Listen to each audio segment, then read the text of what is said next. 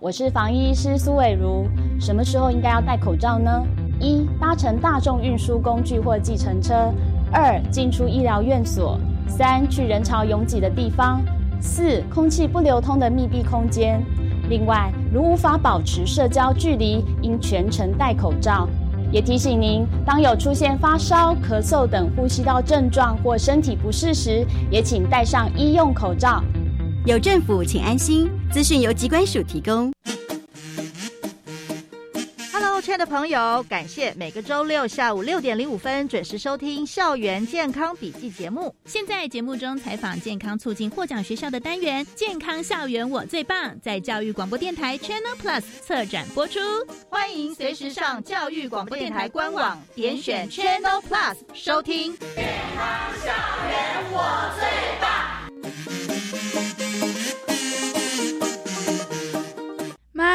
您怎么都知道我中午在学校吃什么？啊，就看 app 啊，我还知道食物热量来源和品质哦。哇，我也要下载校园食材登录平台 app，在手机订阅学生午餐资讯，并得到相关健康饮食知识。想知道公立幼儿园到大专校院学生每天在学校吃什么吗？请立即上网搜寻校园食材登录平台。以上广告由教育部提供。大家好，我们是 The Wanted 寻人启事。您现在收听的是国立教育广播电台。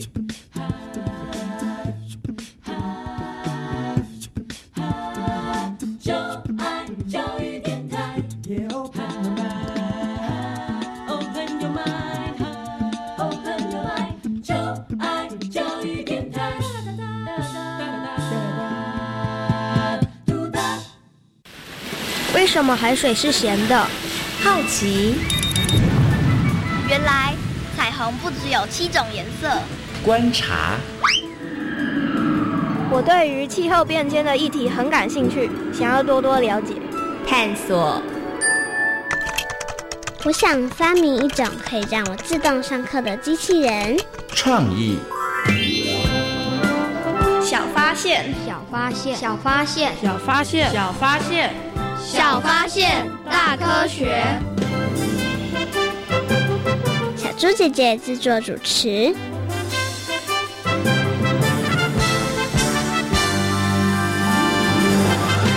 张东昌，我觉得现在的渔夫比较幸福。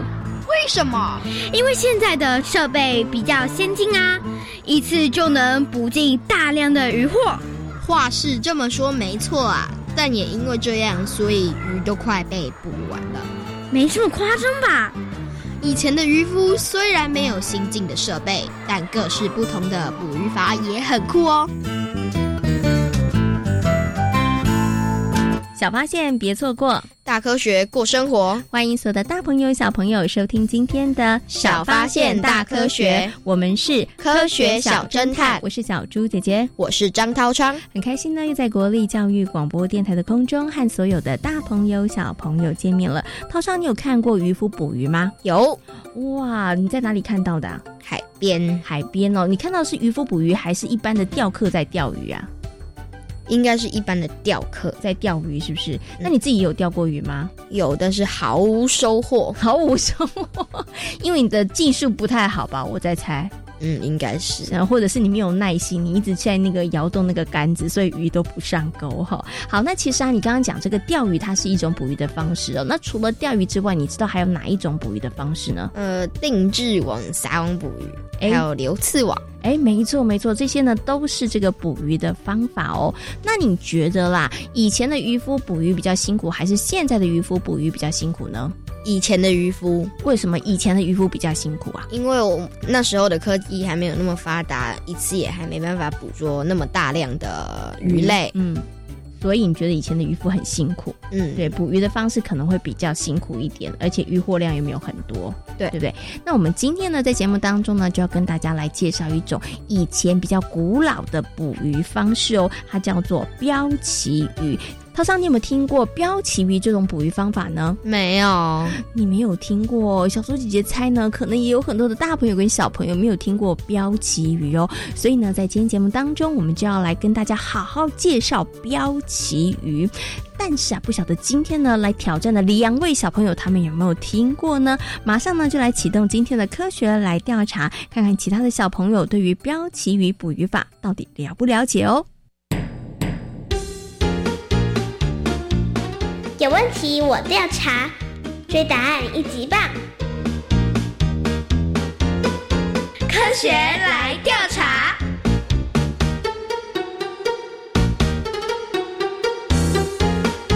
科学来调查，总共设有三道关卡，闯关成功就能获得最高荣誉——海星奖。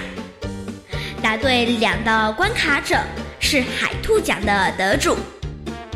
如果只答对一题的话，哦哦，那就请你带回海龟奖，继续好好努力。祝福各位挑战者顺利闯关成功。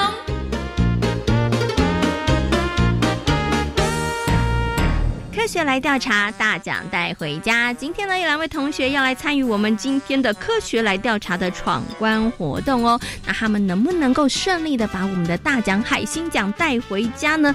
等会儿大家就知道了。先请两位同学来自我介绍一下。我是蔡子楚，大家好，我是张玉成。好，欢迎玉成还有子楚呢来参与我们今天的挑战。在进行今天的问题之前呢，小猪姐姐先来考考大家，你们有没有看过渔夫钓鱼或是捕鱼啊？有有，哎，两个人都有哦。子楚，你是看到渔夫怎么样捕鱼的呢？就是撒网子下去，然后用一个机器，然后把就是慢慢把起来鱼。哦，OK，好，所以你是看到这渔夫用渔网来捕鱼的。那请问一下玉成呢？单纯又掉了。你觉得钓鱼困不困难呢、还好，还好，是不是？小猪姐姐觉得、啊、钓鱼其实是还蛮磨耐心的一项运动哈。好，我们今天呢要出的题目其实呢就跟捕鱼方法有关哦，要跟大家来讨论的是一种很古老的捕鱼方法，叫做标旗鱼。请问一下，两位小朋友都准备好了没有呢？好了，好了，好，马上来进行今天的第一题。标旗鱼是台东地区特殊的海洋文化，请问对不对？请回答。是哪个地区？台东地区，台湾的东部，请问对不对呢？两个人陷入了思考，因为他们没有看过标旗鱼。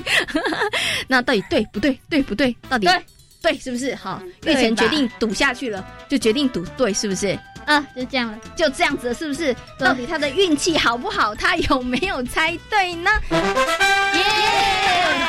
真的很厉害，你猜对了，没错哈。那其实标旗鱼呢，是这个台东地区非常非常传统、古老的一种捕鱼的方式哦。那在台东地区呢，他们的捕鱼方法有包含了这个流刺网啊、延绳钓啊、定制网啊，还有一种就是标旗鱼。那标旗鱼呢，其实是世界唯一哦，嗯，只有在台东地区才可以看得到哦。好，第一题非常顺利，运气很好的情况下，我们答对了。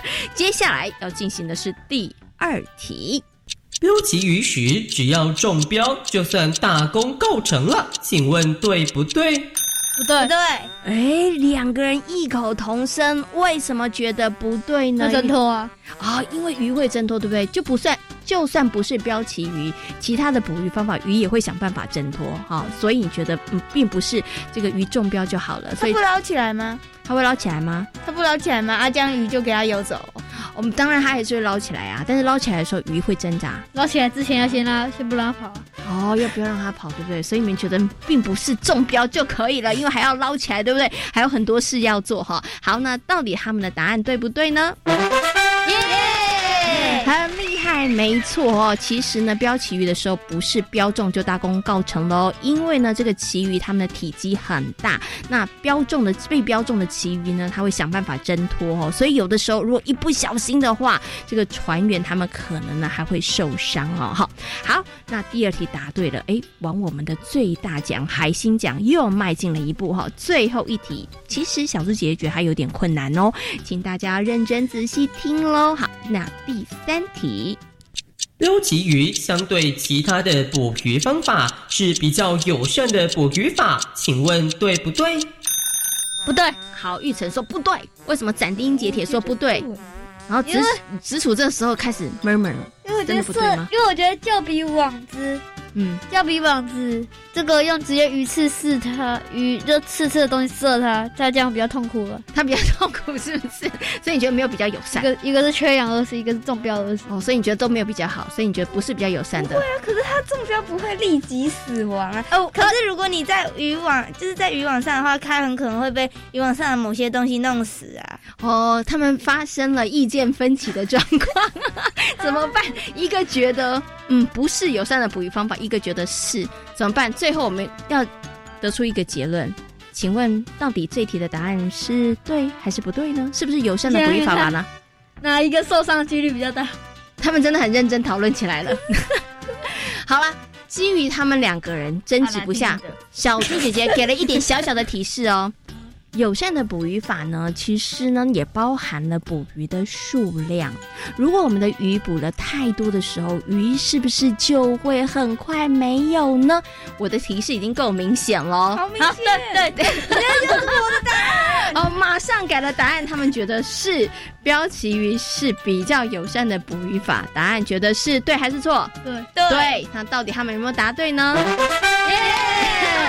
对了，没错，标旗鱼呢的确是比较友善的捕鱼法，因为它不会捕太多的这个旗鱼，造成资源枯竭，同时它也比较不会污染环境哦。哇，我们今天两位小朋友很厉害，虽然他们没有参与过标旗鱼，但是呢，他们三题都答对了，得到了我们的最大奖，就是我们的海星奖。其实除了标旗鱼之外呢，在台湾还有很多传统的捕鱼方法哦。那大朋友跟小朋友呢，有兴趣的话，其实真的可以好好去了解研究一下。而这些传统的捕鱼方法，对于我们的海洋生物还有海洋环境来讲，其实都是比较友善的哦。那今天呢，也非常谢谢两位小朋友来参与我们的挑战。科学来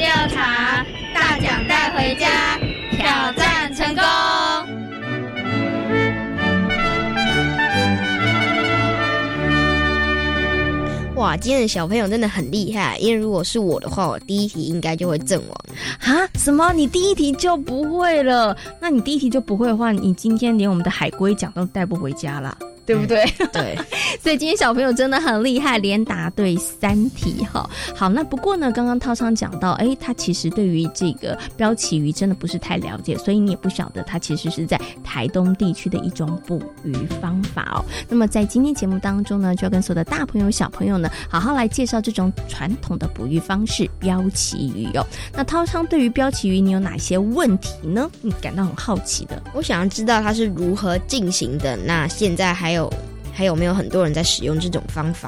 哦，到底标旗鱼是怎么样去捕鱼的呢？你猜猜看，现在还有没有很多人在用这个方法捕鱼？应该没有，应该比较少了，对不对？嗯。那为什么会比较少呢？接下来呢，我们就进入今天的科学库档案，为所有的大朋友小朋友呢，邀请到了台北市海洋教育中心的海洋教师戴佑安老师来到空中，跟所有的大朋友小朋友好好来介绍标旗鱼。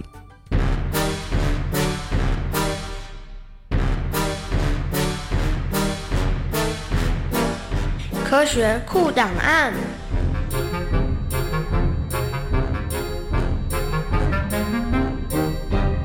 戴佑安，台北市海洋教育中心南极海洋教师，擅长海洋社会及海洋文化。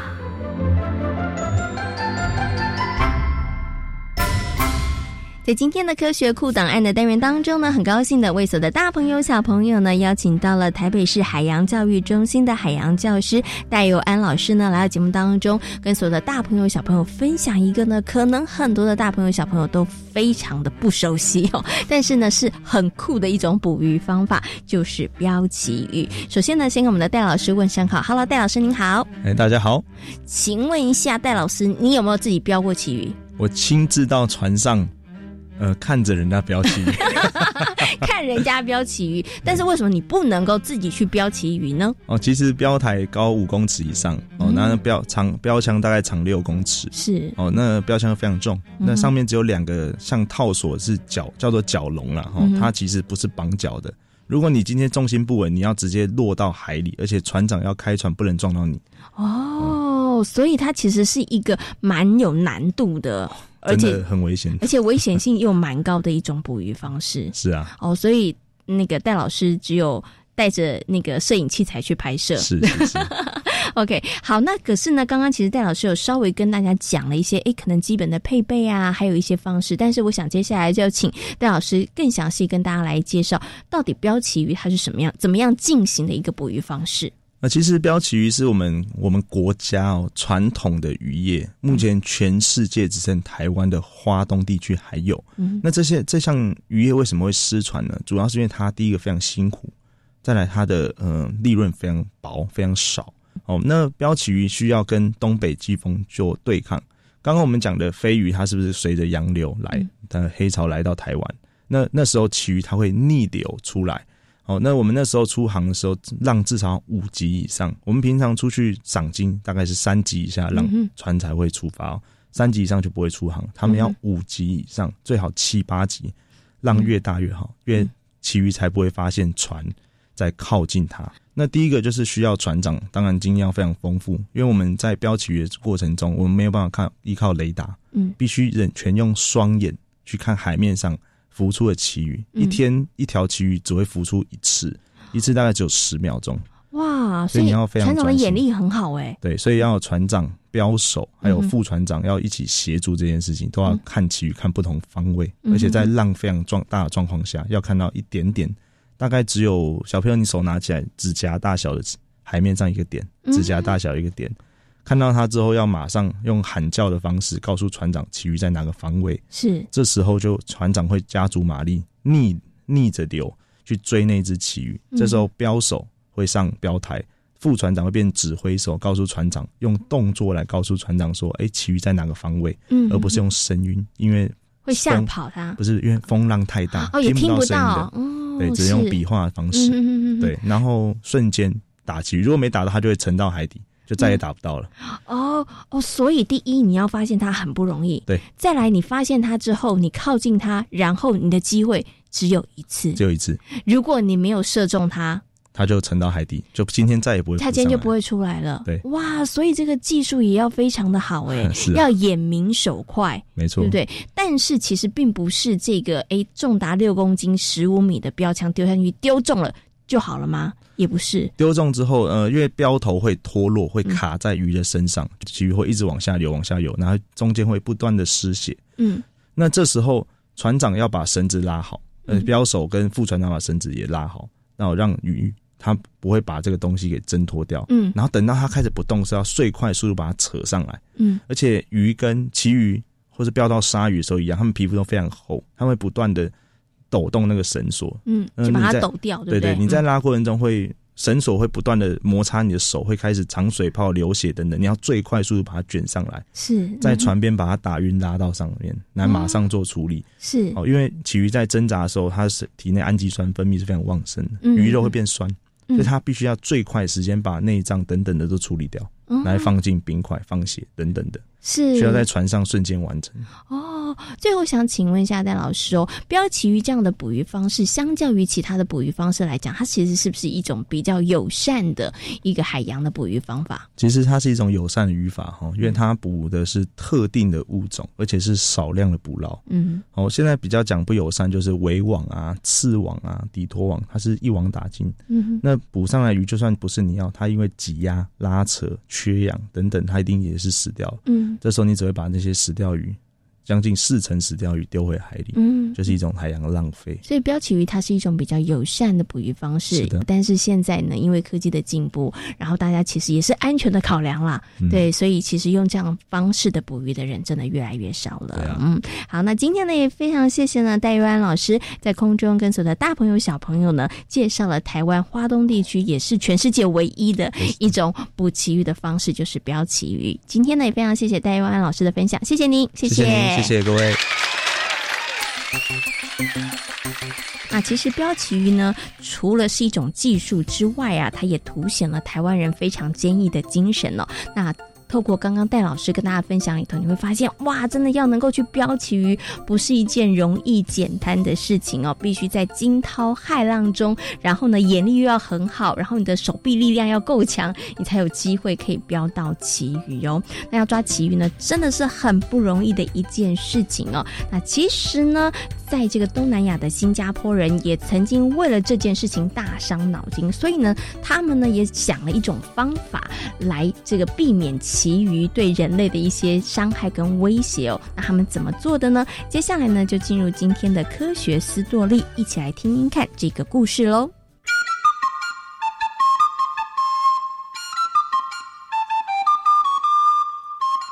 科学斯多利。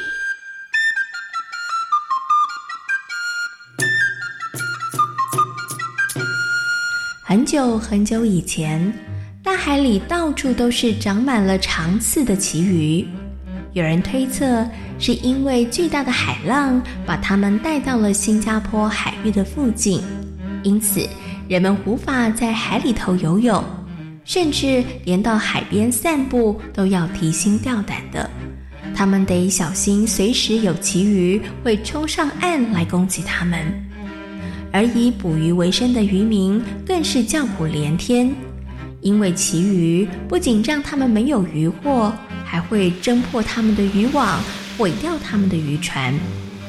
哎，现在该怎么办才好呢？我们就快没有工作了。没错，我们啊都是打鱼为生的人，现在连出海都有困难了，真不知道以后的日子要怎么过下去呢？不行，一定得想出个解决方法才行，否则不止生活有困难，甚至连生命都会受到威胁。对啊，前几天啊，有一个人稍微靠近海岸边，结果不小心就被旗鱼攻击了，差点啊连命都没有了呢。到底有没有人能帮我们想出办法呢？我可不想再这么担心害怕的过日子。海里的旗鱼对于人们的生活造成了越来越大的威胁和影响。当人民的心声传到总督耳朵里头的时候，他决定要采取一些作为来除掉那些旗鱼。身为总督，保护人民是我的责任，我可不能让旗鱼伤害他们。士兵们，你们保家卫国的时候到了。为了消灭这些旗鱼，总督要士兵们沿着鱼最多的海岸线排成一列。等到旗鱼随着海浪涌进来的时候，就用长矛刺杀旗鱼。在总督一声令下，士兵们各就各位，每个人一手拿着长矛，一手拿着盾牌，准备和大海里头的旗鱼决一死战。当潮水进来的时候，士兵们站好了队伍，准备以长矛向旗鱼进攻。但没想到，他们还没动手，其余已经冲到了他们的身上，用锋利的像剑般的嘴刺他们。不少的士兵因此丧命，更多人因此身上伤痕累累。报告总督，不少的士兵目前已经受伤惨重。请问现在该怎么办呢？身为保家卫国的士兵，怎么能够轻言放弃？如果就此放弃了，那么老百姓们的生活该怎么办？虽然士兵伤亡惨重，但是总督仍然不愿意下令撤兵。他命令另外一批士兵快速地递补上去，但是其余锋利的刺依旧把士兵刺得遍体鳞伤。同样的情况一次又一次的发生，现场哀鸿遍野，处处都可以看到受伤的士兵和死亡的尸体。再这么下去，该怎么办才好呢？其实，在一列又一列的士兵遭受到其余无情的攻击的时候，有个小男孩站在远远安全的地方，目睹了这一切。为什么总督不想其他的办法解决呢？看到总督被眼前的景象搞得不知如何是好，也不忍心士兵们做无谓的牺牲，于是小男孩悄悄地走到了总督的身边，然后对着总督说：“请问您为什么要让所有的士兵被旗鱼杀死呢？呃，这也是没办法的事啊。如果他们不站在海岸边，要如何除掉那些旗鱼？我想，这应该就是最好的办法了。不，其实有其他的方法。嗯，有什么方法？如果您沿着海滩放上一排香蕉树的树桩，鱼就会被阻挡。这么一来，就没有人会被杀死了。什么？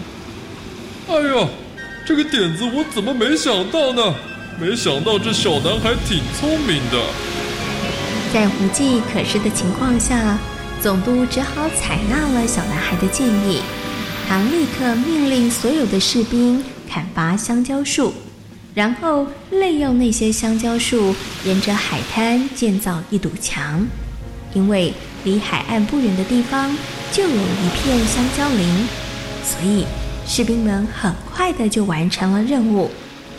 报告总督，我们已经都完成了。很好，现在我们就静静的等待下次的浪潮，看看是不是这个用香蕉树建造的桥能够产生作用。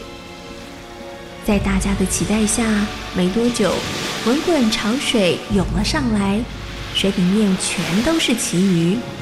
看着一大群的旗鱼涌上来，士兵们万分的紧张。大家都不想被旗鱼刺得伤痕累累，大家也想知道香蕉墙是不是真的能够发挥效果。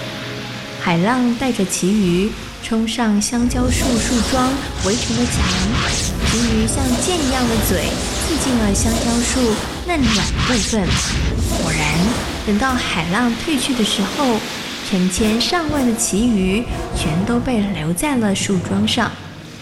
太好了！你们快点把那些留在香蕉树树桩上的旗鱼除掉吧！在总督的命令下，士兵们上前用短刀把旗鱼砍碎。这样的步骤重复了一次又一次，直到最后海底里头看不到半条旗鱼。总督对于这样的结果非常的满意，他心里很开心。但当他想到那个小男孩的时候，他的心却马上转为不安和担忧。哎，这个小男孩这么聪明，等到他长大成人，对我的王位不就是个可怕的威胁吗？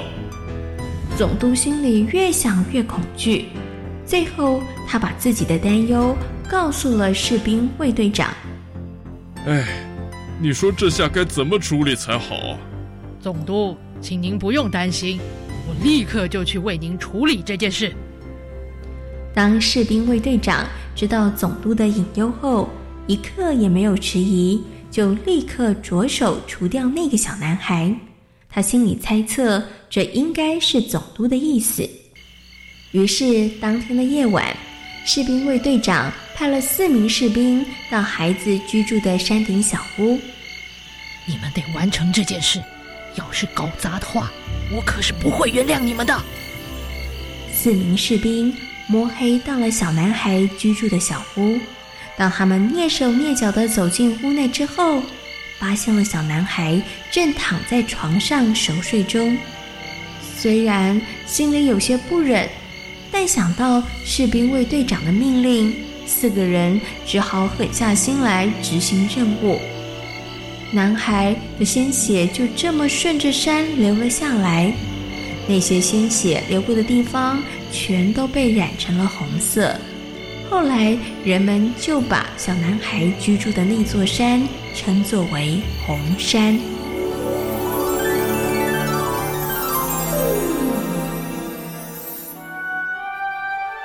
在今天《小发现大科学》的节目当中，跟所有的大朋友、小朋友讨论到的主题就是标旗鱼。标旗鱼呢是一种友善的捕鱼方式。目前呢，在台湾的哪里还可以看得到标旗鱼呢？台东、台东跟花莲地区还可以看得到标旗鱼哦。那但是呢，因为标旗鱼因为它非常的有点危险，同时呢，因为现在旗鱼的数量真的也比较少了，所以呢，比较少人在从事利用这样的方式呢来标旗鱼喽。陶长，你想要去尝试一下标旗鱼吗？想，哎，但是要练就一身好功夫才有可能哦。小发现别错过，大科学过生活。我是小猪姐姐，我是张刀张。感谢所有的大朋友、小朋友今天的收听，也欢迎大家可以上小猪姐姐游乐园的粉丝页，跟我们一起来认识海洋哦。我们下回同一时间空中再会喽，拜拜。